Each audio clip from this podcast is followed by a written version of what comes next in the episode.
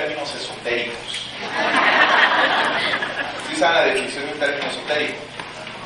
todos piensan en esoterismo, en los arcángeles y todo eso. No, esotérico significa la palabra simplemente que es una palabra que solo entiende un grupo selecto de personas.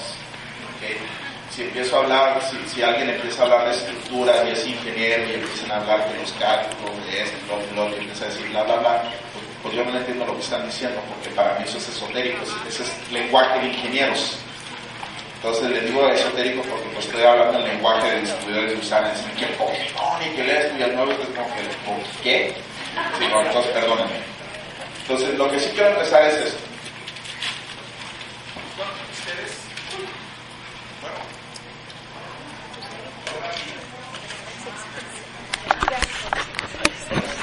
y yo dije, y luego le aquí es puro servicio de primer Guadalajara. Este, de antemano quiero comentarles qué bonita está su ciudad, ¿eh? la verdad me pasa algo por todos lados. No sé si es porque ha llovido Este, pues está bien verde, está todo bien bonito los árboles, me encantan. Este, las calles van de... Voy a dar una presentación bien rápida, esto es como una especie de entrenamiento, porque Salud y Libertad igual y se los puede dar la persona que nos invitó. Este, Salud y Libertad es la presentación que damos nosotros como introducción a la, a la compañía. Yo ya les hablé algo de los productos, de que fue un científico quien la fundó, de que está grado farmacéutico, de que es un producto superior a todo lo que hay en, en, todo el mercado. De hecho, es la compañía número uno nutricional en el mundo. Es la única que fabrica, aprobado por FDA como fabricante farmacéutico.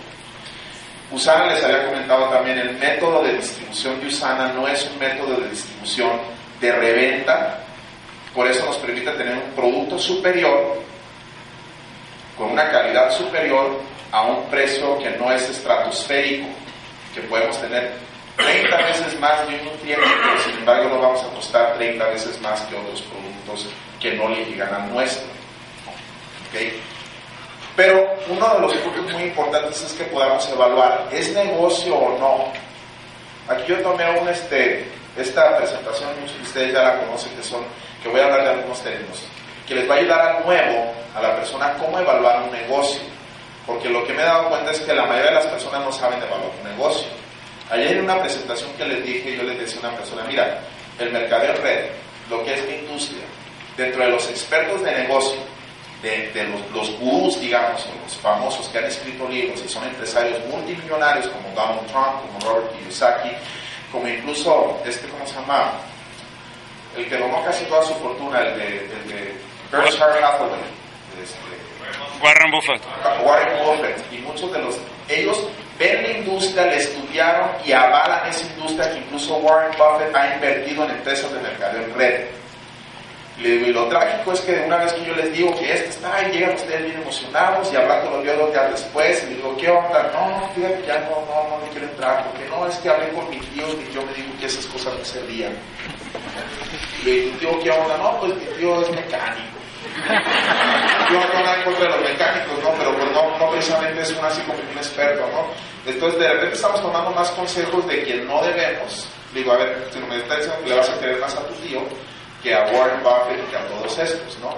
Entonces, para que ni siquiera le crean a Warren Buffett ni le crean a su tío y que si su papá otra vez dijo, no, mi papá me dijo que no entre. ¿Por qué? Pues no, que no, me dijo que no sentía que debía de entrar. Papá es algún experto, no, pero quieras cómo le tengo confianza.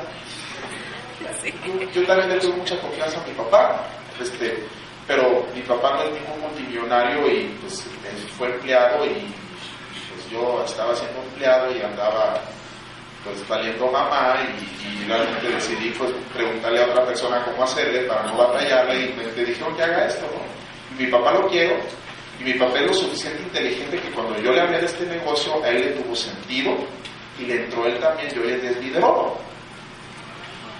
Este, entonces, realmente, gracias. Pues realmente es, es de sabios cambiar de opiniones este, y es de personas inteligentes siempre son abiertas a información nueva. Entonces, si de plano, después de esta presentación, no entran a Usana, yo les recomiendo eleven los niveles de DHA en su cerebro. Pero, este, Pero lo que sí voy a tratar de hacer, ese fue un chiste, ¿eh? Lo que sí, así somos los de Tijuana. Este, lo que sí voy a tratar de hacer es, es, es, este, es, es que ustedes puedan ver la lógica de esto. Estoy seguro que todo esto cuando yo lo vi dije, pues es bien lógico, porque yo no lo había visto y no lo había puesto. Este señor, el doctor Charles King, no es un médico, él tiene un doctorado en negocios. Él es egresado, en, él tiene un PhD de negocios de la Universidad de Harvard y es profesor de mercadotecnia en la Universidad de Illinois y profesor invitado de mercadotecnia de la Universidad de Texas. ¿Okay?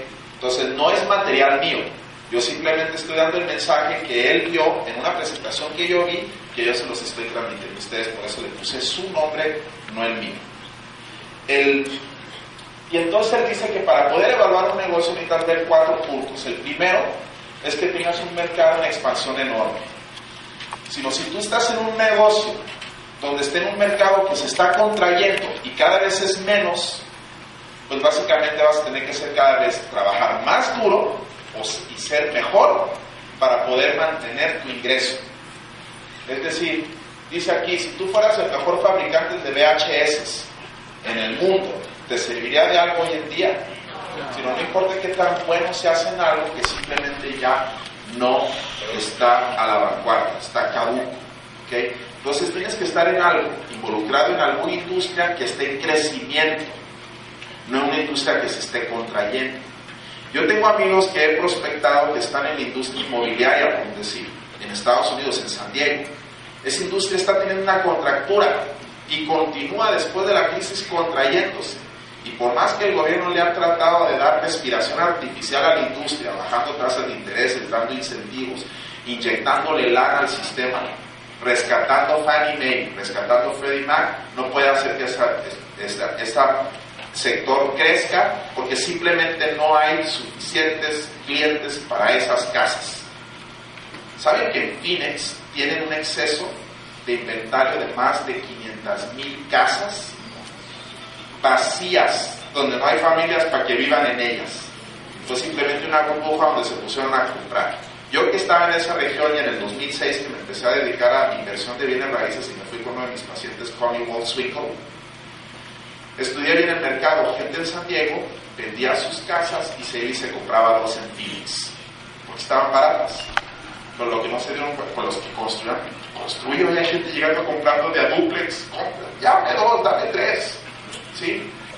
entre Tijuana y Ensenada hay por, lo menos 20 edificios esqueléticos que nunca se completaron, estaban construyendo. Exceso de inventario.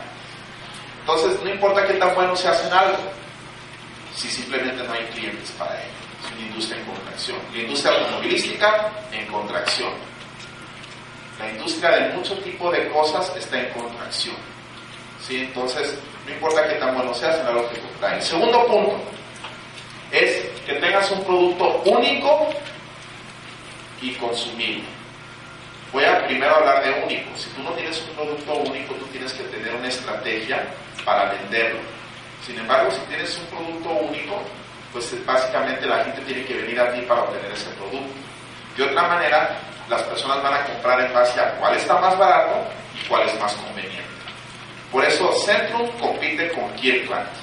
Son similares, pero nuestro producto es muy diferente que esos. La gente tiene que comprarlo de nosotros porque no hay producto que se le parezca en el mercado Y el segundo punto es consumible. Consumible te refieres a que tengas ventas y consumo repetitivo. Aquí les pongo la, la, la pregunta, ¿no? ¿Dónde creen que está el negocio de Hewlett Packard? ¿En las impresoras o en las tintas y en el papel?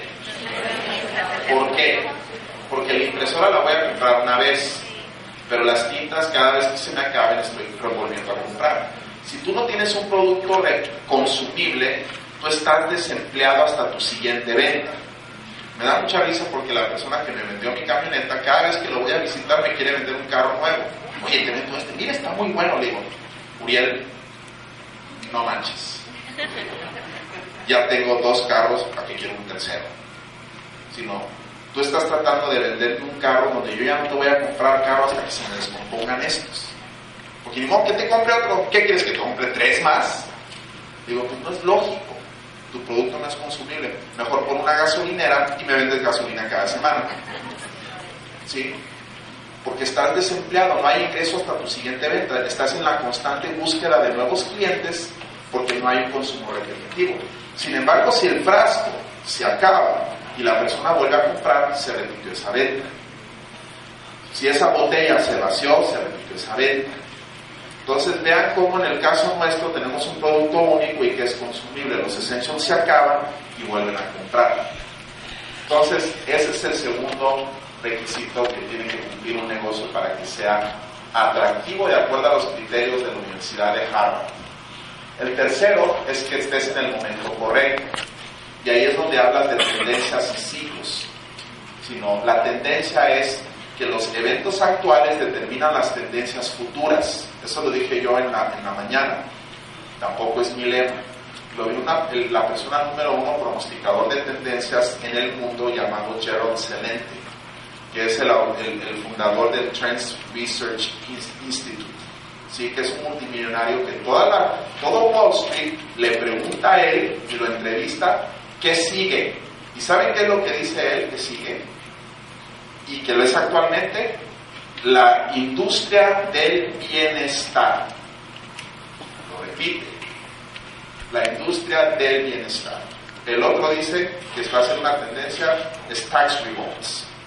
Él lo dijo hace varios años. ¿Saben lo que es un tax revolt? el Tea Party, que le llaman. Los republicanos que están haciendo protestas de no pagar impuestos. Porque hacen protestas, que hacen con mi dinero? Y, y, son los que hicieron todo el rollo de ahora del techo de la deuda de Estados Unidos. Se lo pronosticado. Bueno, ¿qué es una tendencia? Es que si tú puedes determinar quiénes marcan la tendencia, que en este caso son la generación de baby boomers, que son los que nacieron entre 1946 y 1964, este grupo de personas son los que han determinado las tendencias. En los 40 era Gerber y Pampers, pañales y comida para beber. En México, empresas como Tres Hermanos, Canadá, proliferaron. ¿Saben por qué? Porque toda esta explosión demográfica, ¿qué necesitaban los niñitos? Zapatos. ¿Sí? Y eso hizo que empresas se hicieran súper fuertes porque se involucraron en una tendencia que estaba para quedarse. Y ahí le siguieron, ups, ¿qué dicen? Ay, le pican play otra vez, cometí un error ahí. Gracias. Y ahí le siguieron a las tendencias en los 50 escuelas primarias. Era negocio tener una escuela. Sigue siendo tener una escuela particular. El gobierno no se daba abasto en construir suficientes escuelas que tuvo que inventar el turno vespertino para doblar el número de escuelas y tener que construir el doble de inmuebles. Sí, ahí se inventó el turno vespertino. Sí, y en algunos casos llegó hasta el turno nocturno, ¿no? Porque era tanta la demanda que no alcanzaban a construir suficientes escuelas. Entonces alguien tuvo la genial idea de los 60 de decir, vamos a hacer el turno vespertino. Oye, pues sí, ¿verdad? así ya podemos usar el inmueble dos veces. Entonces, este, los que quieran aprender a pelear, metan a sus hijos en la tarde. Una vez me tocó entrar en la tarde y ahí aprendí a agarrar una caporazos ahí con los chamacos.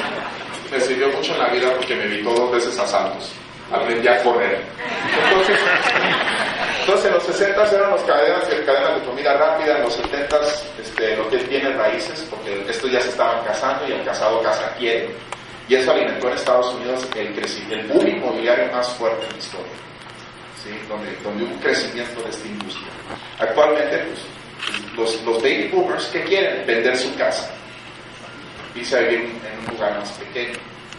Pero ahorita no los están vendiendo porque no hay compradores. Entonces, en los 90 fue Costco, fue Walmart, fue todas estas tiendas de grandes descuentos. ¿Sí? ¿Alguien conoce la historia de Costco? No, de hecho, antes de que se llamaba Costco se llamaba Price Club. ¿Sí? En relación, y, no era porque era el club de precios, porque el fundador se apellidaba Price. Este, entonces ahí le cambiaron a Costco. Pero era una empresa que empezó como empresa local, que era el concepto de, de membresía, te damos descuento, compramos a mayoreo y en un club. Actualmente, pues sí, sigues comprando a membresía y pues, a comprar todos, ¿no? Y surgieron a nivel mundial. ¿Sí? ¿Por qué? Porque Price estuvo en el momento correcto previo a la tendencia, aprovechó ese, eh, esa, ese inicio de tendencia. ¿Cuál es la tendencia actual? Salud y bienestar, juventud, belleza, retiro, dinero. ¿Por qué le entró mi papá a Usana? Porque quería salud, mi mamá recuperar su salud, porque quería verse más joven. Parte de la motivación de mi papá, parte de la salud, dijo, pues esto también es una manera de yo tener dinero para el retiro. A sus 60 años de edad no había quien le dé un empleo. Pero Usana no le interesa tu edad. Ayer lo hablé, no le interesa tu currículum, no le interesa tu género, no le interesa tu apariencia. Es neutra. Tú quieres hacer grandes cosas aquí, tú puedes hacer grandes cosas. ¿Quién gana más en el mundo laboral? ¿Un hombre o una mujer? Un hombre. En Usana, los primeros 25 están conformados más por mujeres a nivel mundial y en México es con China. ¿Sí? Entonces, a él, entonces, ¿quién trabaja más, no? Entonces, y no les interesa si Conchita fue a la universidad o a qué universidad. En otras empresas, pues yo soy de Yale. Y decía un amigo mío en, este, en, Tijuana, yo también fui a Yale. ¿Qué te refieres a uno de los Sí, que me gradué de la cárcel, no estuve en Yale. y nadie me da trabajo a pesar de que soy egresado de Yale, dice. Entonces tuvo que poner su propio negocio, ¿no? Entonces, retiro, dinero. ¿Quién de ustedes quiere ganar más dinero? No, mire, el dinero es de materialistas. Este. La verdad es que no, el dinero es maravilloso, siempre y cuando lo obtengas de manera ética e inteligente. El dinero no, no, hace nada, es que el dinero va a corromper a la persona. No, ya estaba corrupto desde hace mucho. El dinero engrandece lo que ya eres. Eso lo escuché en una grabación genial de Eduardo Barreto. Si eres buena onda, te haces más buena onda cuando tienes dinero. Si eres malandrín y gacho, te haces más gacho. A ese era siempre medio querido. Uy, ahora con lana peor. Oye, ese siempre nos disparaba y ahora nos lleva a mejores lugares. Dinero. El dinero solamente engrandece lo que ya eres. ¿Te gusta ayudar? Con dinero ayudas más. Entonces, dinero. Esta es la tendencia a partir del 2010 que va a crecer. A mí me lo dice alguien, ay, es que hay tantas empresas de salud, sí, ¿verdad? Porque seguramente no venden, surgen tantas nuevas. Pues es que esa es la tendencia. Cuando empezó el boom el, inmobiliario, ahí es cuando de repente nació una empresa llamada Urbi, que es de Mexicali, que ahora cotiza en la bolsa. ¿Por qué? Porque aprovechó una tendencia y se hizo multimillonaria esa empresa. Surgió ARA, surgió una serie de cosas. Cuando la gente dejó de ganar lana, surgió Coppel, ¿no? con pagos, abonos fáciles y pagos difíciles te llevas tu tele. Y se hizo todo una mega consorcio, ¿no? Electra, ¿sí? porque aprovecharon esas tendencias. La gente no tiene la, pues crédito. Es riesgo, pues déjaselo bien caro. Sino con que pague la mitad ya lo hicimos, ¿no? Entonces, si lo pagan chas chas, cuesta lo mismo que costo. Si lo quieres en pagos fáciles, pues no, mano, te va a costar tres veces más, ¿no? Este es un chiste, las opiniones expresadas hoy no determinan la opinión de Alberto Peña, es mi alter, la persona alterna a mí, es esquizofrenia. Entonces, ¿por qué son tan importantes los baby boomers? Porque representan una tercera parte de la población mundial, pero representan dos terceras partes de la riqueza. Y de ahí sigue la generación X. ¿Saben cuál es la generación X? Los que nacieron entre el 66, 67 y el 85 son Generation X. Muchos de ustedes están en Generation X. ¿Y qué le interesa ahorita a la Generation X? ¿Saben cuál es la situación de la Generation X? Yo estudié, igual que mi papá. Quizá todavía me metí una maestría cuando mi papá se metió una licenciatura y no gano lo mismo ni vivo en una casa del mismo tamaño que la que vivían mis papás. Es más, tengo un superpuesto en el banco, pero el puesto me paga un chequecito. Y quiero ganar más plata tengo un título parte, pero un chequecito medio diminutivo.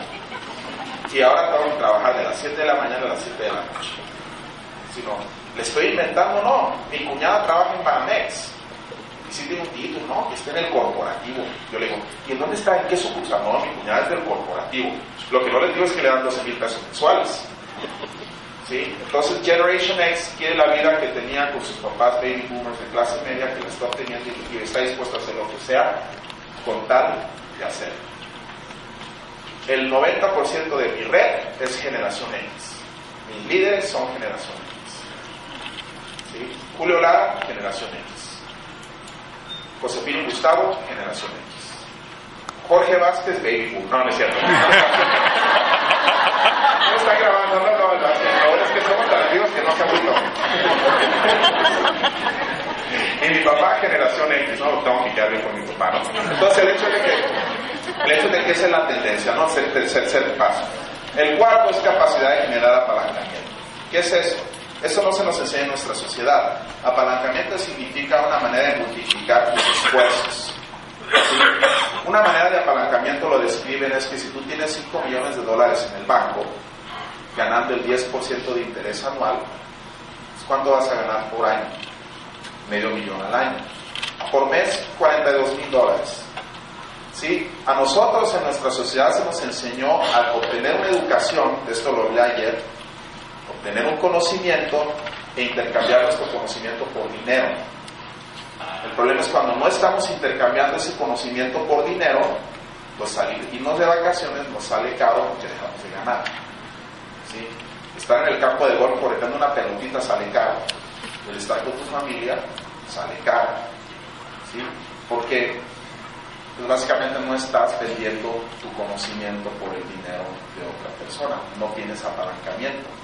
Pero si tuviéramos 5 millones de dólares en el banco generando el 10%, pues estés por el golf o en un yate o predicando una pelotita, tú estás devengando 42 mil dólares mensuales. ¿No le gustaría tener eso?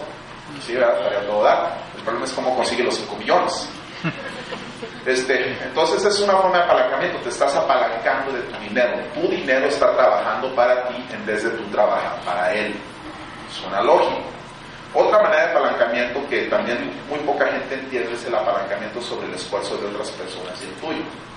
Les voy a poner un ejemplo. Pone que tú pongas una empresa y tú tienes un solo empleado, que soy yo. Tú trabajas ocho horas, yo trabajo ocho horas ese mismo día.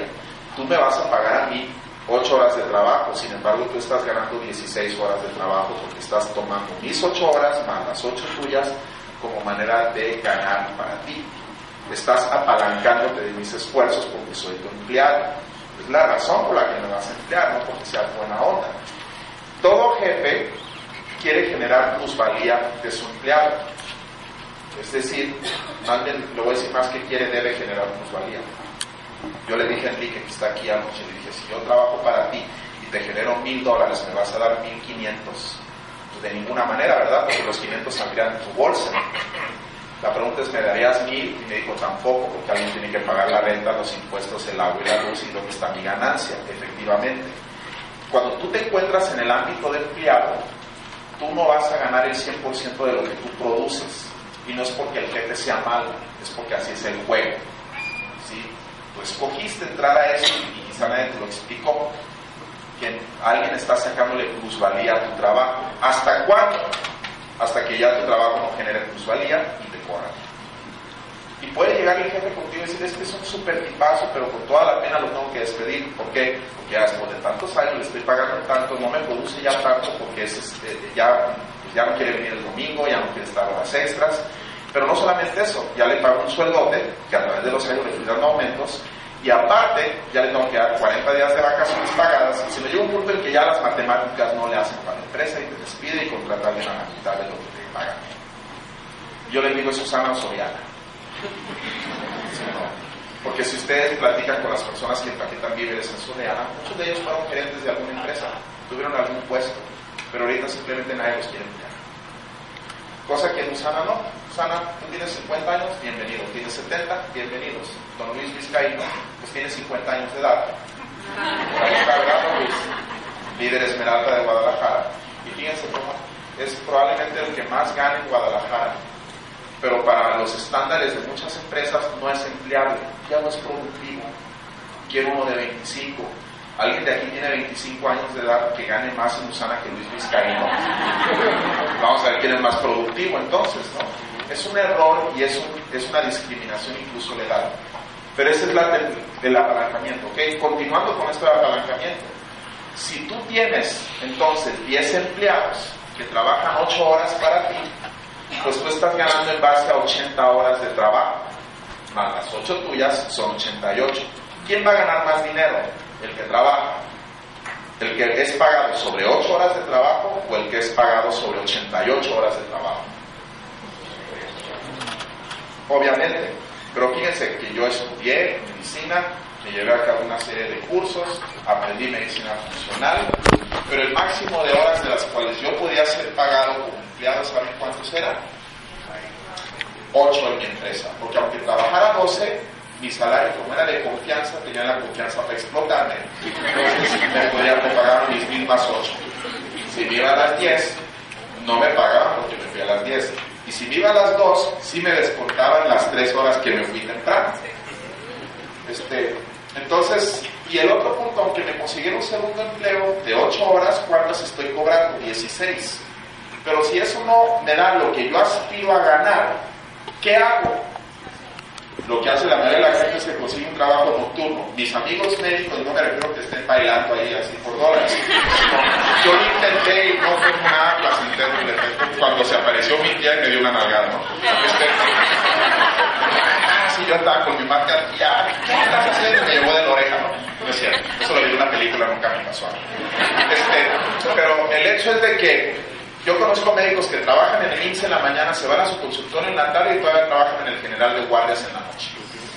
Literalmente están trabajando todo el día. Y uno que siempre se veía tan lleno de vida, me lo encuentro yo ocho años después de que yo dejé el internado, que era para mí así el doctor que lo veía bien entusiasta, cansado, derrotado por la vida.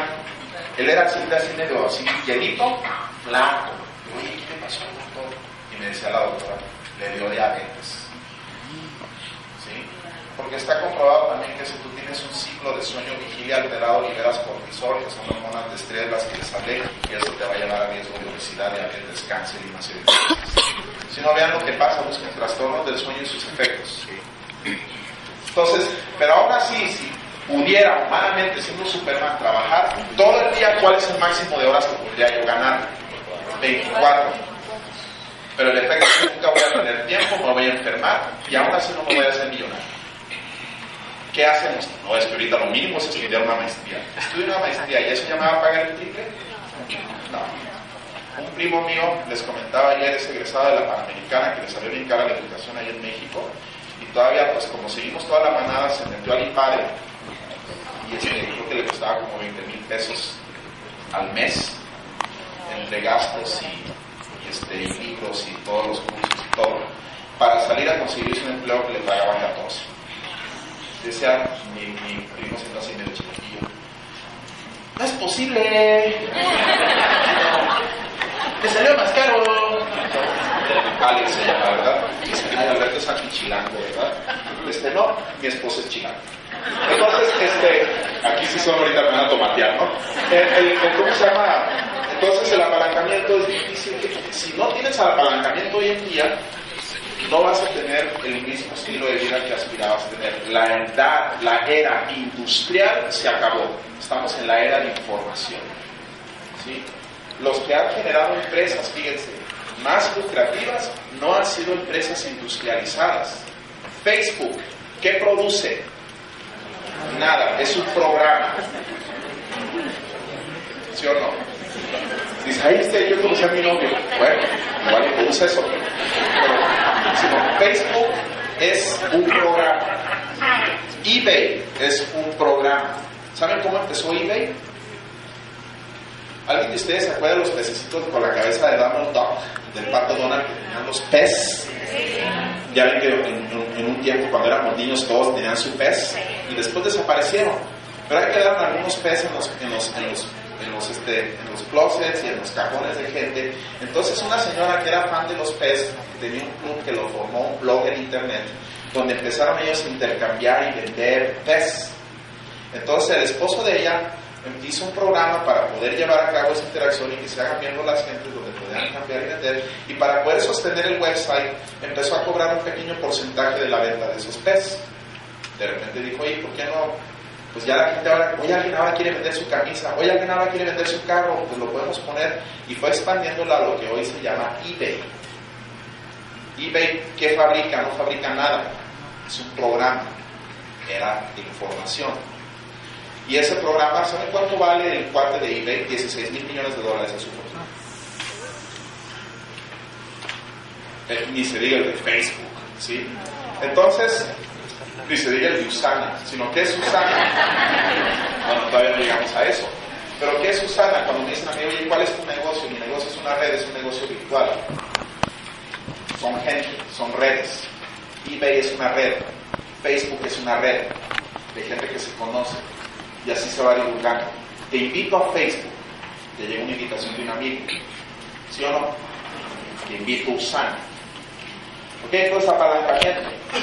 Ahí les doy el punto que yo aprendí de esto, que con apalancamiento es la fórmula que saben los ricos y los multimillonarios cómo generar riqueza y generar libertad del tiempo. Eso fue lo que a mí me atrajo. Yo escuché esto de apalancamiento primero de dos de mis mentores, uno se llama Jack Joseph y el otro Connie Swingle, que son magnates, que eran pacientes míos. Siendo magnates, yo me empecé a con ellos, es algo que yo aprender. Y ellos siempre usaban el término leverage, leverage, leverage, que leverage, que leverage, que leverage. Y le decía, comentaba anoche que una vez estaba yo el 4 de julio en un yate de 100 pies de largo, más o menos 30 metros, un super yate, de Connie Wilson por enfrente de la Bahía de San Diego porque nos invitó a su casa en Coronado Case a estar un barbecue. Ya llego yo en mi carganchita Hyundai con mi esposa, el doctor. Y este, es decir, yo el doctor, no ella. Y me subo a su yate y yo así con el hambre de un día tener aspiraciones a eso. Y le dije, oye, yo un día voy a querer, un día yo quiero tener un yate así. Y se me quedó viendo a mí y me dijo, Dr. P, haciendo lo que tú haces, jamás vas a tener un yate así. If you don't have leverage, you can't have. Yo le dije, leverage, explícame. Y me lo explicó. Él me lo explicó leverage en cuanto a dinero. Me lo explicó en cuanto a bienes raíces. Se lo explico bien rápido cómo lo hacen ellos en bienes raíces, cómo empezó. Dice, leverage es que tú puedes multiplicar tu dinero sin tú meterlo. Dice, tú compras una casa de, 10, de 100 mil dólares, para hacerte el ejemplo bien fácil. Tú le metes 10 mil de enganche, pero con esos 10 mil controlas 100 mil. Si la casa sube 5%, va a subir a 105 mil al siguiente año. Entonces tú agarras y la vendes y de tus 10 mil dólares generaste 5. Creció en 50% dinero. Y si eso ya lo multiplicas 10 veces y metes 100 mil, vas a generar 50. Y cuando ya lo logres hacer 100 veces, metes 10 millones y generas 15. Y así es como yo empecé, yo le puse a hacer los cálculos. Bueno, en México con la tasa de interés al 14%, eso no lo va a poder hacer. Más, lo que me baje el notario para escriturar, sino slash, eso no puedo. Entonces busqué otra forma de leverage que me dijo, pues tener empleados. Si tienes 100 empleados y ellos trabajan 8 horas para ti, son 800 horas. Tú como médico te puedes sentar en tu escritorio nada más 24. Yo como empresario, si tengo 100 personas trabajando para mí, cobro, aunque sea me quedo con la mitad de su productividad, yo estoy ganando en base a 400 horas hombre por día. Tú, 24 para morir en tres meses. Porque no vas a dormir y no vas a comer. Si me estás siguiendo con esto de apalancamiento, sino resulta que entonces educarme más sí me va a hacer que me paguen un poquito mejor porque voy a vender mi tiempo un poquito más caro. Ahora, para este punto se va a generar una objeción muy importante. La mayoría de las personas que los invito yo al negocio me dicen, y Alberto, está bien interesante, pero yo la verdad no tengo tiempo, yo estoy muy ocupado. ¿Ok? ¿Se los han dicho? Sí. ¿Quiénes lo pensaron ahorita? No, eso está suave, pero yo estoy muy ocupado. ¿Qué es lo que pasa? Si tú no inviertes tiempo y lo vendes solamente, nunca vas a tener tiempo para él. Toda la vida vas a estar ocupado y eso no va a cambiar. Y eso me lo dijo Conrad. Tú necesitas invertir tu tiempo. Luego, invertir mi tiempo en qué? ¿En jugar Nintendo? No. En crear algo que después te pague con dinero y tiempo. Y fíjense cómo yo empecé con Usana. Cuando yo encontré Usana, yo vi que ese negocio cumplía con todo lo que yo les estoy hablando ahorita de apalancamiento. Después yo le expliqué el modelo de negocio a Conley y le dije, mira Usana, me invitaron a este negocio que consiste en esto y esto y esto y esto. Y me dije, ¿cómo funciona lo de la red? Así, así, ya está. Y se lo expliqué yo en papel, en una ocasión que fue. Me dijo, eso es lo que tú ocupas. Dice, no ocupas el no ocupas capital para comprar casas, no ocupas esto, no ocupas abrir una empresa y contratar empleados en nómina. Esto es lo que tú ocupas. Esto cumple con el apalancamiento. Después lo vi que Charles King habla de lo mismo. Y después me puse a preguntarles a todos mis amigos, ¿qué es apalancamiento en negocios? Nadie me pudo contestar. Cuatro de ellos habían estudiado administración de empresas y no me lo pudieron contestar. ¿Y saben por qué? Cuando llegué a la conclusión le dije, ¿sabes qué? Lo que pasa es que nunca te lo enseñaron. Porque tus maestros de la universidad no eran empresarios, eran asalariados. Nunca habían empleado esto. Ojalá Carlos Slim diera clases en la UDG. Y digo en la UDG para que no te cueste tanto la, la, este, la. Eh, Entonces, pero, pero ¿cómo puedes tomar un mentor tú? Lee sus libros. Alex Panos, que es un, un magnate, escribió un libro que se llama Share the Wealth. Robert Kiyosaki, el cuadrante de flujo de dinero. Estoy esperando que Carlos Slim escriba uno. No ha escrito ningún libro todavía. Sí, De cómo le hizo. sí, sí, sí. Este, consigan, consigan mentores. ¿Quieres saber sobre salud? Estudia salud. ¿Quieres saber sobre dinero? Estudia el dinero. Estudia qué lo crea, qué hacen las personas, qué hacen las minorías para disfrutar lo que las mayorías no disfrutan. Problema es que queremos lo de las minorías y hacemos lo que hacen las mayorías. Y no el ¿Sí? Entonces, el apalancamiento es quizá la clave de todo. Yo puedo poner un negocio de hot dogs. Hay un mercado inmenso en expansión, sí, dragones hay por todos lados. Es un producto único, si le echo ganas, pues nadie va a hacer mi hot dog. Es consumible, sí, se acaba y regresa mañana. ¿Sí? Es una tendencia, sí, el ser humano hasta ahorita va a seguir comiendo. ¿Puedo generar apalancamiento? Pues quizá un amigo mío lo intentó, puso tres cabritos y, dos de esos se lo robaron. Porque él no podía estar en los tres. Entonces contrató a alguien y de repente llegó y dice que ya más estaba la cadenita ahí en el poste y, el- y terminó su carrito. Después lo encontré en Guasave, Sinaloa. Entonces, literalmente sí estaba en Guasave. Este, se lo llevó y que lo había empleado. Y no, pues este carrito me gusta y se fue. Entonces, si no es difícil generar apalancamiento, no es algo tan sencillo.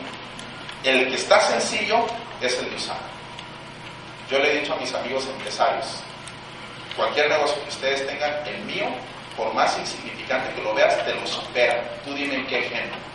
Dice, no es que yo tengo mi almacén, yo tengo almacenes en 17 países. Yo tengo, y me acabo de comprar un carrito repartidor, yo tengo miles de carritos de repartidor que trabajan para mí de DHL.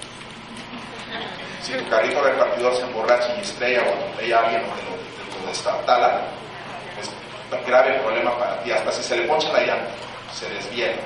Si el DHL se desviela, not my problem. Agarran otro y me entregan otro. Yo tengo cobradores. No, es que yo tengo una franquicia. Está bien, pero una vez, fíjense, me dijo Daniel Hunter, ya vi que él habla así medio. Entonces, si tú en Tijuana pones un McDonald's, ¿sí me salió? No, la verdad es que yo voy a ser tu cliente. Y dije, pues Sandro va a ay, fuchi la comer del McDonald's de Tijuana. Y yo le dije, ay, qué sangrón te viste, Dani. Y me dice, porque yo estoy en San Antonio. Sí, incluso este negocio supera al, de McDonald's. Porque yo en San Antonio no puedo ser el cliente de tu McDonald's en Tijuana. Pero si tú estás en Usana y tú me hablas y me das una presentación y Usana me manda a San Antonio, yo soy tu cliente. Y no te va a costar dos millones de dólares esto. Y es como una franquicia. Y si mi primo está en Canadá, puede ser tu cliente. Ande pues. Pero ese negocito que nosotros vemos resulta que es un negocio mundial. Resulta que es un negocio empresarial. Y es un negocio que te da apalancamiento. Les voy a decir cómo me sucedió. ¿Se acuerdan que me dijo Connie, invierte tu tiempo en vez de venderlo? Que no tengo tiempo, pues yo tampoco tenía. Yo estaba trabajando 12 horas diarias. Trabajaba de las 7 casi a las 7. 7, 6 de la tarde. Entonces después me dijo Connie, de las 8 a las 5, no sabía mi horario que era de 7 a 6, ¿no? De las 8 a las 5 trabajas para vivir. Después de las 6 es para hacerte rico. Si tú no estás haciendo nada después de las 6, no te va a servir. Pues muy menos probable, por lo menos. Pues dije ok, vendo mi tiempo de las 8, de las 7 a las 5. Y de ahí voy a invertir mi tiempo de las 7 a las 9. ¿En qué consiste invertir mi tiempo? Consiste en invitar a mi amigo y explicarle lo que les estoy explicando a ustedes. y ese amigo pues decidía entrar un momento. Si no entraba, pues bien, le daba su biomega, su DHA para su casa y buscaba otro y después lo buscaba en un mes a ver si ya agarraba el negocio para dar seguimiento. Hasta que eventualmente encontré al doctor Jorge Vázquez, pues no lo encontré, ya estaba ahí, pero no me decía que sí. Pero finalmente con el DHA me dijo que sí. Y entró. Entonces yo estaba trabajando dos horas, Jorge empezó a aprender el negocio y él empezó a trabajar dos horas y ahora era él y yo en mi red. Pero lo, lo, curioso es que entre los dos ya no yo estaba cobrando sobre mis dos horas de trabajo, sino ya sobre cuatro horas de trabajo. Estaba empezando a multiplicar. Y de ahí encontré al doctor Anesco y ya eran seis horas de trabajo. Y de ahí ellos encontraron a dos y encontraron a dos y ya tenía yo 14 horas de trabajo. ¿Cuántas le metía? Dos. ¿Cuántas le sacaba? 14. De inicio tenía más tiempo libre, tenía menos. Trabajaba de 7 a 5 y de ahí de las 7 a las 9 llegaba a mi casa más tarde. Mi esposa protestó, mi mamá protestó y le dije a mi esposa, pues vente conmigo entonces si quieres pasar tiempo conmigo. Bueno, no, el negocio de San Nacional. Entonces, pero sí me empezó a acompañar a mis juntas de tal forma que ella empezó a entender y aprender el negocio y lo empezamos a hacer juntos. Y de ahí eventualmente tenía 100 personas, algunos se salieron, algunos se quedaron, otros sí aprendían, otros les faltaba DHA y finalmente no todo fue sucediendo. Un año y medio después tenía yo mil distribuidores. No todos trabajando, pero por lo menos 100 de ellos trabajando dos horas diarias, equivalentes a 200 horas de productividad diarias de mis dos que yo le metía, que invertía, que si le invertí tiempo, ahora me está pagando tiempo. ¿Y qué pasó con mi dinero? Pues tenía más lana y eventualmente cambiaron mis valores. Ahorita vamos a hablar de eso. Él habla de los valores, Robert Kiyosaki. Empecé a entender la inversión del tiempo versus vender. ¿Alguien de ustedes aquí no está en ventas?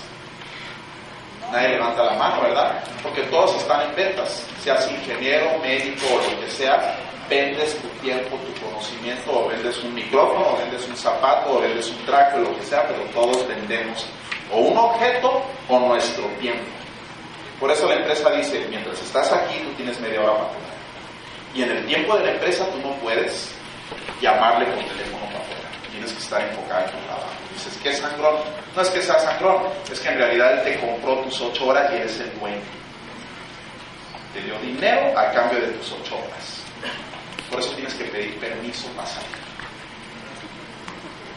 Qué trágico, ¿verdad? Es el juego, es lo que funciona. La diferencia nada más es en qué parte del juego quieres estar, en el lado que es apalancado o en el lado que genera apalancamiento. Entonces de ahí, cuando tenía mil personas y esos 100 trabajando, llegó un punto en que le dije a mi jefe, ¿sabes qué? Ya no voy a trabajar para ti. En dos meses va a ser mi último día, entrando en 2006. Le avisé, con dos meses de anticipación búscame a alguien para entrenar. Entonces, ¿qué es lo que pasó? ¿Por qué te vas? You need more money. No, dinero no es problema. Este, ¿Te tratan mal? No, la verdad es que me tratan súper bien en lo que cabe. Y usted ha sido excelente. Estamos hablando del doctor Buenas. Sí había sido excelente. Y no era la cuestión de que yo quisiera más dinero. ¿Saben qué es lo que quería yo? Mi libertad. Me dice, so why are you leaving? because I can. Y le di las gracias y, quedamos súper amigos. Obviamente dijo, le pedí el apalancamiento de Alberto, pero no, ahora soy líder diamante. Entonces, ¿qué es lo que pasó? Que cuando renuncié a mi trabajo y dejé de vender mi tiempo, ya recuperé mi libertad. Porque estaba siendo pagado sobre muchas horas y justo lo que me dijo Conley se cumplió. Invierte tu tiempo y vas a tener todo el tiempo de Vas a poder ir a Disneylandia en martes, no en sábado. Vas a poder ir a esquiar entre semana, no cuando está llena la pista de, esquiar. Te vas a poder ir un velerito entre semana cuando no hay todo el tráfico de veleros el sábado. ¿Sí me van siguiendo con eso? Sí. Entonces, el apalancamiento es la clave. ¿Por qué has de hacer tú este negocio de Usana? Porque esto sí te da apalancamiento a tan bajo costo tienes todo de parte de ti, tienes un producto, tienes un negocio, un modelo de un sistema de empresa. ¿Qué dice él? Él habla en su libro, El cuadrante de flujo de dinero, que hay cuatro personas de donde puedes producir dinero. El empleado, el autoempleado, el dueño de empresa y el inversionista. El empleado pues cumple un horario, recibe un salario. El autoempleado es aquel que se autoemplea. Puede ser un médico, puede ser un abogado, puede ser este, dueños de pequeños negocios. Kiyosaki clasifica el, micronegocio, porque no le llama microempresa, se llama el negocio. Está mal empleado la palabra microempresa. Es un eufemismo. Soy un microempresario. ¿Qué tienes? Pues ahí pongo mi puesto en el swap Sino, realmente es un negocio. Como, como le decía el changarrito. ¿verdad? Porque voy a decir, el negocio carece de sistema. La empresa tiene un sistema sino no es el tamaño del negocio o la empresa en metros cuadrados, sino el sistema. Starbucks tiene pocos metros cuadrados, pero tiene un sistema, por eso es una empresa mundial. ¿Sí me van siguiendo con esto? Tú puedes hacer la mejor hamburguesa. ¿Quién de ustedes puede hacer una mejor hamburguesa que la de McDonald's? Todos, pero ¿por qué no tiene una cadena de, de miles de restaurantes? Porque carece de un sistema para poderlo llevar a cabo. McDonald's no, es McDonald's tanto por su hamburguesa, sino por su sistema. Eso lo hace empresa. Y eso hace que el dueño no tenga que estar ahí. ¿Han visto ustedes el dueño del Starbucks en un Starbucks parado? No, es el sistema el que lo opera. Por eso es una empresa. De ahí es el inversionista. ¿Saben por qué las personas no crecen en Usana? Este es el ejemplo de los 5 millones de dólares ganando el 10%. 95% de la gente en Estados Unidos tiene estos valores. Trabajan por dinero. Solamente el 5%, que son los ricos, el dinero y las personas trabaja para ellos. Entonces, ¿cómo funciona? ¿Dónde estás? ¿Dónde quieres estar? ¿Quién quiere ser de la empresa? Pues sería lo ideal, ¿verdad? Todos queremos ser empresarios y son los que tienen tiempo, dinero y salud. ¿Está durmiendo o está Está siendo muy saludable. Este, ¿Cómo le vas a hacer para llegar ahí? Ya te explica Robert Kiyosaki. El primero pon tu empresa. ¿Cuánto ocupas? Por lo menos 100 mil dólares. Más de 100 mil dólares. Ya, ya no es mucho dinero 100 mil dólares hoy en día. Este, ocupas un servicio, un producto, un local, empleados, estar en el momento correcto y una gran inversión. ¿Saben cuánto tarda promedio un negocio? Porque aquí se pone tu empresa, pero la mayoría que pone la empresa empieza aquí. Y tarda décadas en moverse para acá. PAMSA empezó como negocio familiar, fabricantes muebleros SA. Coppel empezó como negocio familiar, un almacén. ¿Cuánto le tardó a Coppel ser Coppeliza Nacional? 50 años. Entonces, las empresas te pueden tardar 5 o 6 décadas en formarse, porque es prueba error para formar un sistema y es costoso y es estresante y puede acabar con el fundador. Son muy contadas las que lo logran hacer en poquito tiempo. ¿Cuánto le tardó a Sam Walton de Walmart? Para cuando Walmart se hizo Walmart, Sam Walton ya tenía setenta y tantos años de edad. De hecho, ya falleció. Entonces piénselo, si usted tiene 30 y se ha hecho unos 50, 60, vale dar los 90. ¿Cuál es la buena noticia? Que ahí es donde se inventó la franquicia, donde tú compras el sistema. Nada más que te va a salir de 35 mil dólares a millón y medio. Ahí es donde habla Daniel Hunter y dice, tú puedes poner McDonald's como franquicia es, una buena opción. Pero yo no voy a tu McDonald's, ¿verdad? O el tercero es mercado en redes. Tu inversión es mínima, no hay local, no hay empleados, no hay una gran inversión. ¿Quiénes de ustedes vieron a salir cuando vino? A mí me llamó mucha atención porque la semana pasada estuve en Tijuana y dijo salir este, que él le latió mucho porque cuando le platicaron de Usana se dio cuenta que Usana lo podía empezar y no ocupaba más dinero de lo que le entregaba un cajero automático. La verdad yo lo vi, dije. Si no, no ocupo más. Me va a dar lana, ching. Entonces dijo, yo dije, me lo, me lo puedo sacar con un cajero. No, entonces, me fue al cajero y me di, cuenta que mi esposa se había gastado. No, sino el, el hecho de que salí dijo, este negocio lo puedes empezar con no más de lo que te da un cajero automático. Voy a hacer ventriloquia. Aquí está Don Luis, pero no le voy a hacer Don Luis. Pero téngalo por seguro que en alguna ciudad de México estaré yo personificándolo. Ahorita ya me, ya me, ya me cohibí. Entonces, este, eh, ¿sabes quién me gustó para estudiar? Y próximamente lo voy a hacer Pepe Rivera. Pepe Rivera, sino es que hay personas que sí son más fáciles de hacerlo, ¿no? Entonces conviene que salir. Entonces dijo salir eso, lo que te da un cajero automático. Piénsalo. Vas al cajero y ni siquiera lo que es el tope. Ya ven que hoy en día te da 6 mil pesos un cajero. Algunos te dan más. Dicen, ni siquiera es eso. Tú dices, ay, mi inversión es mínima. Lo que te cuesta un celular. Yo, un amigo mío que no tiene lana, pero ahí trae un iPhone 4. ¿Verdad? Y dijo que no tenía para usar. Y se gasta en tarjetas, amigo, sino no sé cuántas se compra a la semana de 500 pesos para hablar con la novia. Le digo, ponen tus números frecuentes gratis, ¿no? Entonces, el otro punto que habló dice, y fíjense, no, ah, regresando a lo de salir, otro punto que a mí se me hizo como un momento ajá, es que él dice, ya ven que Salim es economista y abogado. Para los que no lo conocen, y fue director de la Bolsa Mexicana de Valores y tiene, una, tiene un negocio, una, un bufete de abogados que hace franquicias que se llama Franquicias Express. Y dice, tú pensás, ¿por qué no pone? Dices, para tener lana, pues está toda traer una empresa, ¿no? Entonces dice, pues cualquiera dice, pues oye, si voy a tener lana, quiero tener mi empresa.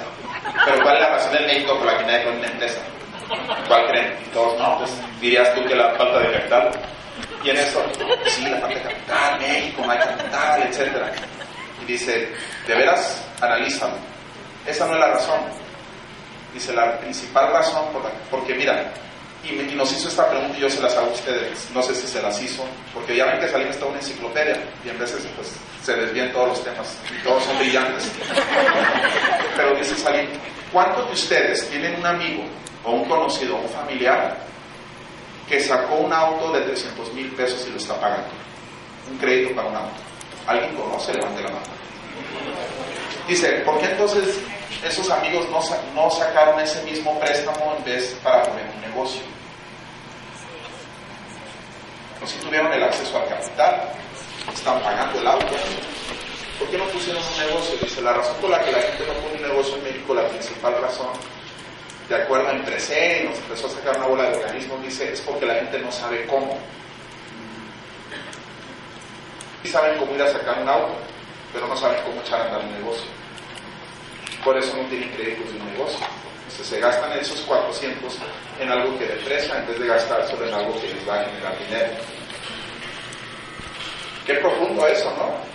Sino los, los, los este, paradigmas que pensamos de la razón por la que la gente no abre negocios es por falta de dinero, no cierto, hay muchos programas, porque no saben cómo. La ventaja de Usana es que la persona que te invitó es alguien que ya lo ha hecho andar y te puede decir cómo. Y la otra ventaja es que aquí en Guadalajara tienen un grupo bien fuerte donde traen gente brillante como yo, ah, traen líderes que les enseñan cómo andar este negocio. O la otra es compra melate. ¿Verdad? No, de veras, eso es lo que dice. Pero les ve el punto muy importante. ¿Por qué la gente no genera? Porque sus valores están aquí. Este piensa cuánto voy a ganar el viernes. Ayer estaba en Palacio de Hierro. Les conté esta historia ya así para casi terminar. La siguiente diapositiva es el plan de compensación, pero para los invitados se los va a explicar la persona que los invitó. Ni lo tienen que oír, con lo que vieron es suficiente para decirle lento.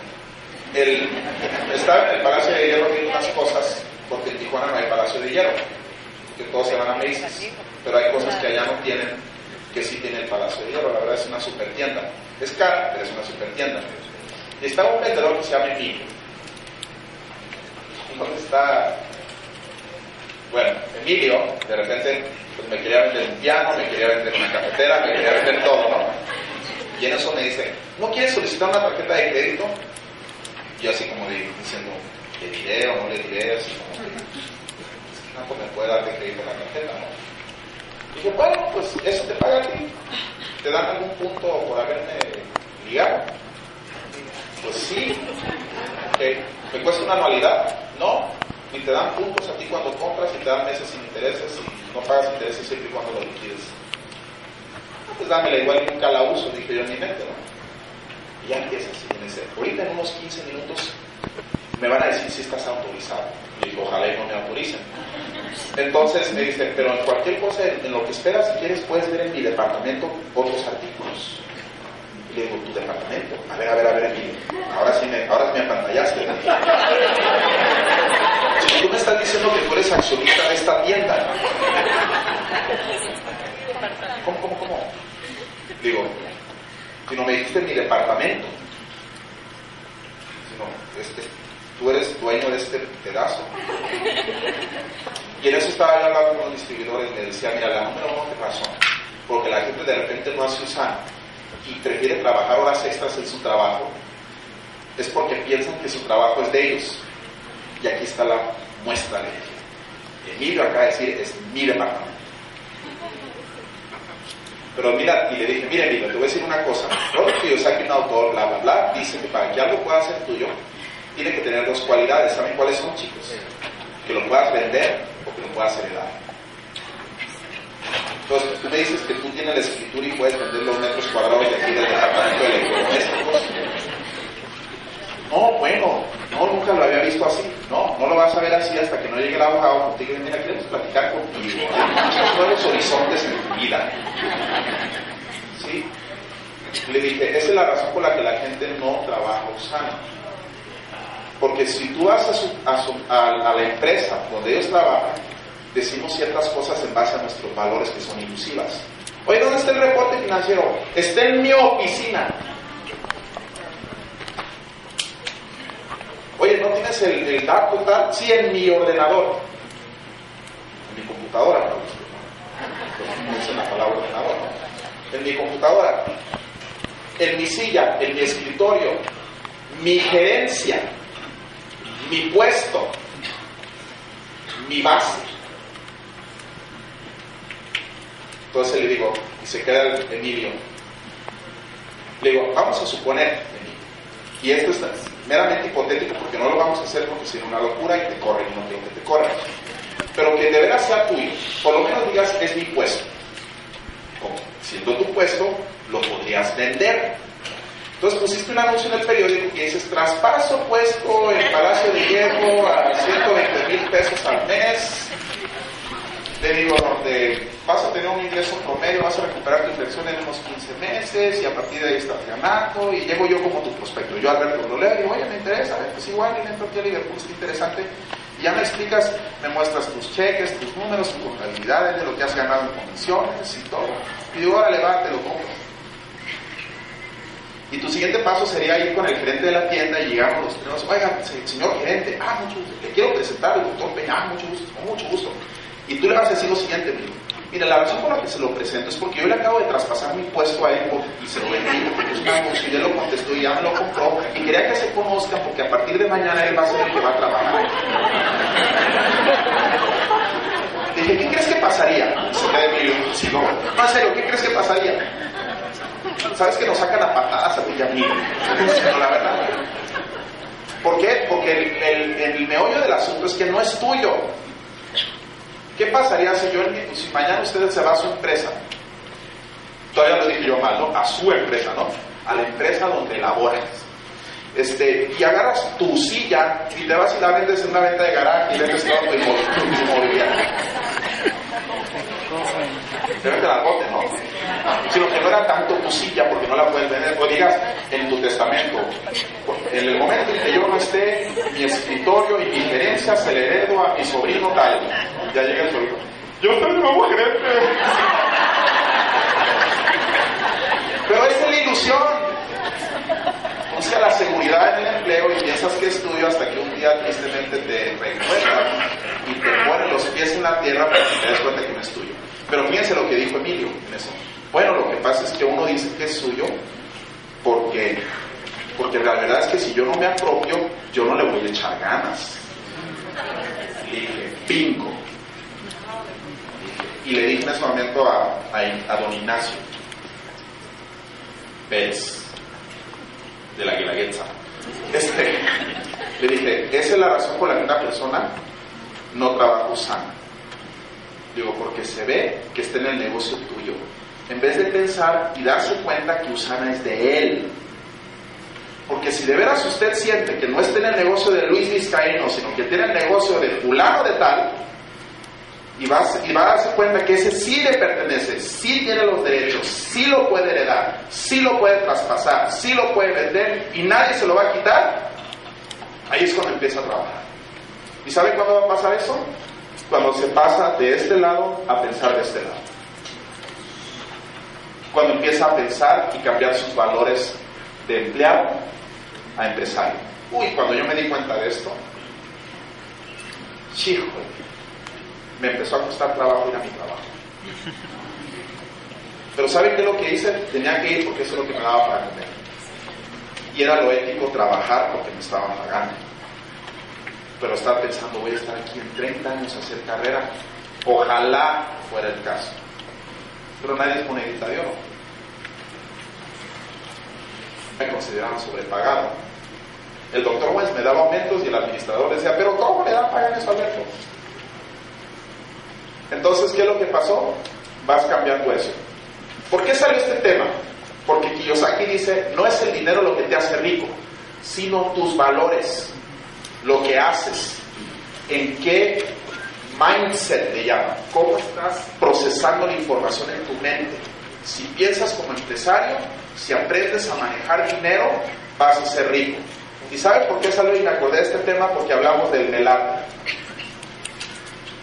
En Estados Unidos, donde llevan estadística, resulta que el 95% de las personas que se ganan el loto o el Powerball, la lotería, independiente de la cantidad, a los 10 años de haberlo ganado, ¿saben cuál es su situación financiera?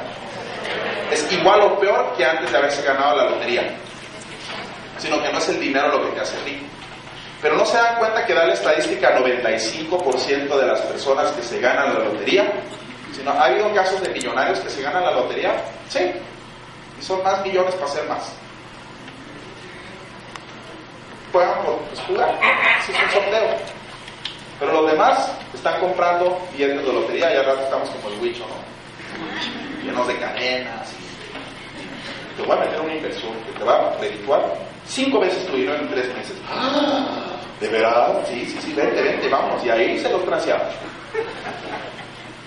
porque no saben analizar oportunidades o empresas.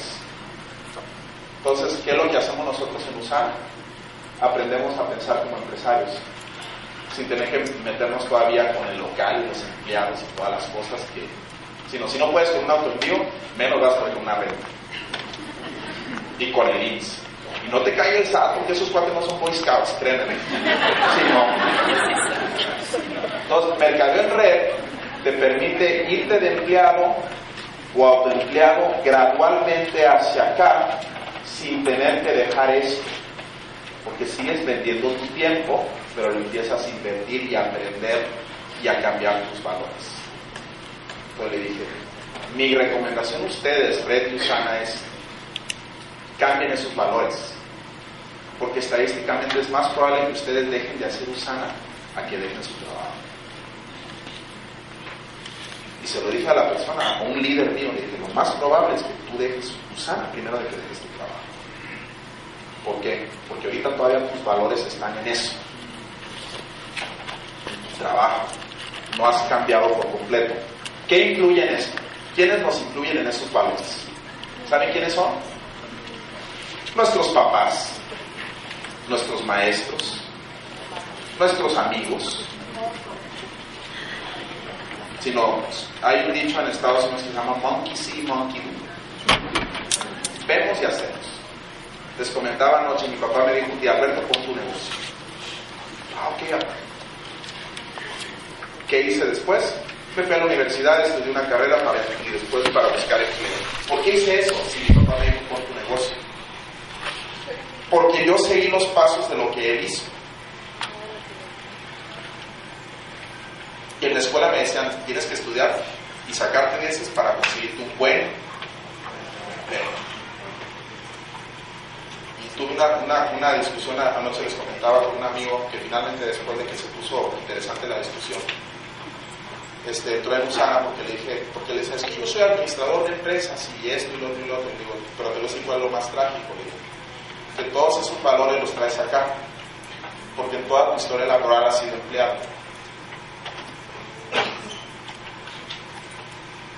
Bueno, sí, muy buena onda esta persona con la que tuve la y me dijo, pero ¿por qué sucederá eso?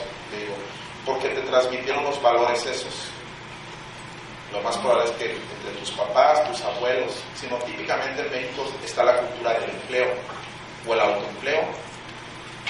Dicen, la D es del desempleo, ¿no? Este, está más típicamente la cultura del empleo el autoempleo este, familiarmente transmitida.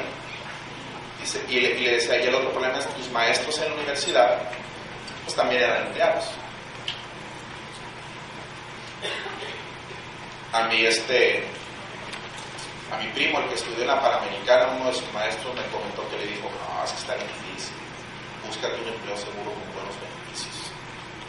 Y tú estás estudiando administración de empresas. ¿Por qué? Porque te acaba de decir es un empleado, empleado de la universidad. Y no tiene nada de malo ser eso, pero se supone que le está enseñando a ser empresario. ¿Sí me captaron el mensaje? Entonces, ¿saben quién me dijo a mí esto? Hunter. Me lo dijo hace cuatro años en un avión de Colima. Aterrizamos en Tepic y despegamos a México a volar, creo que se llamaba. Y entre la vibración para olvidarnos de, que el avión se podía caer, este, pues me dijo, Alberto, tú no vas a generar fortuna hasta que no cambien los valores de tu red. ¿A qué te refieres? Es que todos están pensando de esta manera, incluso tú, y tenía toda la razón. O sea, tú entras sana para ganar como un profesionista enorme. Tú tienes que ahora empezar a pensar como empresario para que tengas el ingreso de un empresario. Y me empezó a explicar todo lo que yo les estoy diciendo. Dos horas explicándome eso. Yo se lo estoy resumiendo en menos, creo. Este, cuando les comentó Pepe, ¿no? Que fui tres veces bro consecutivos. Igual puede que sea este año otra vez, pero nació mi niña, nos desenfocamos, me cancelaron mi visa por un incidente ahí de malentendido porque el, de la migra decía que ganaba mucho y tenía que yo haber estado ganando esto trabajando ilegalmente en Estados Unidos, no era posible que lo ganara en México. Entonces tardé como un año, dos meses en volverla a sacar. Entonces la convención pasada no fui y créanme que eso me afectó mi crecimiento. Pude haber ido yo con un equipo, pude haberlos ahí terapiado durante las convenciones. Yo siempre me lo digo, los terapeo. Salimos después de la cena y yo, tú, viste lo que dijo, y no, es que es.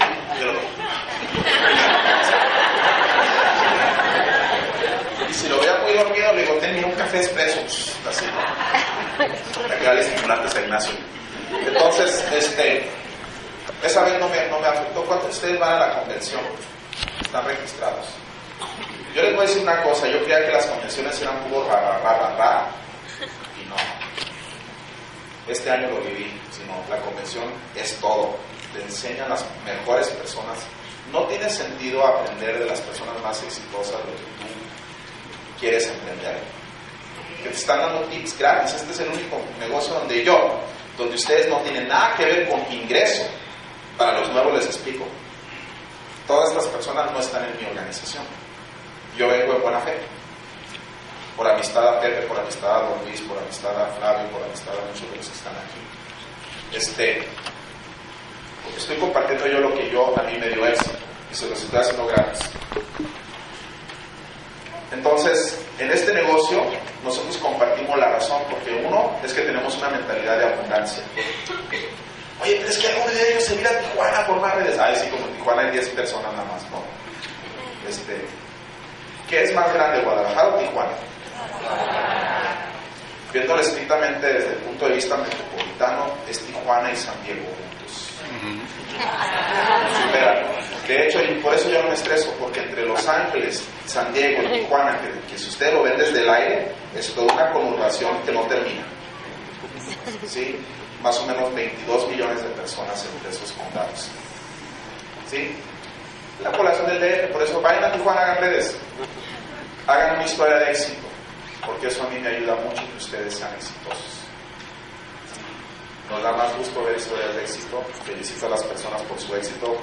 Alcancé hoy mientras estaba preparando mi, PowerPoint que estaba felicitando los Pepe porque no sé qué tantos premios se de Guadalajara. Este, los felicito. Este, considérenme su amigo, considérenme su familia, yo los considero así.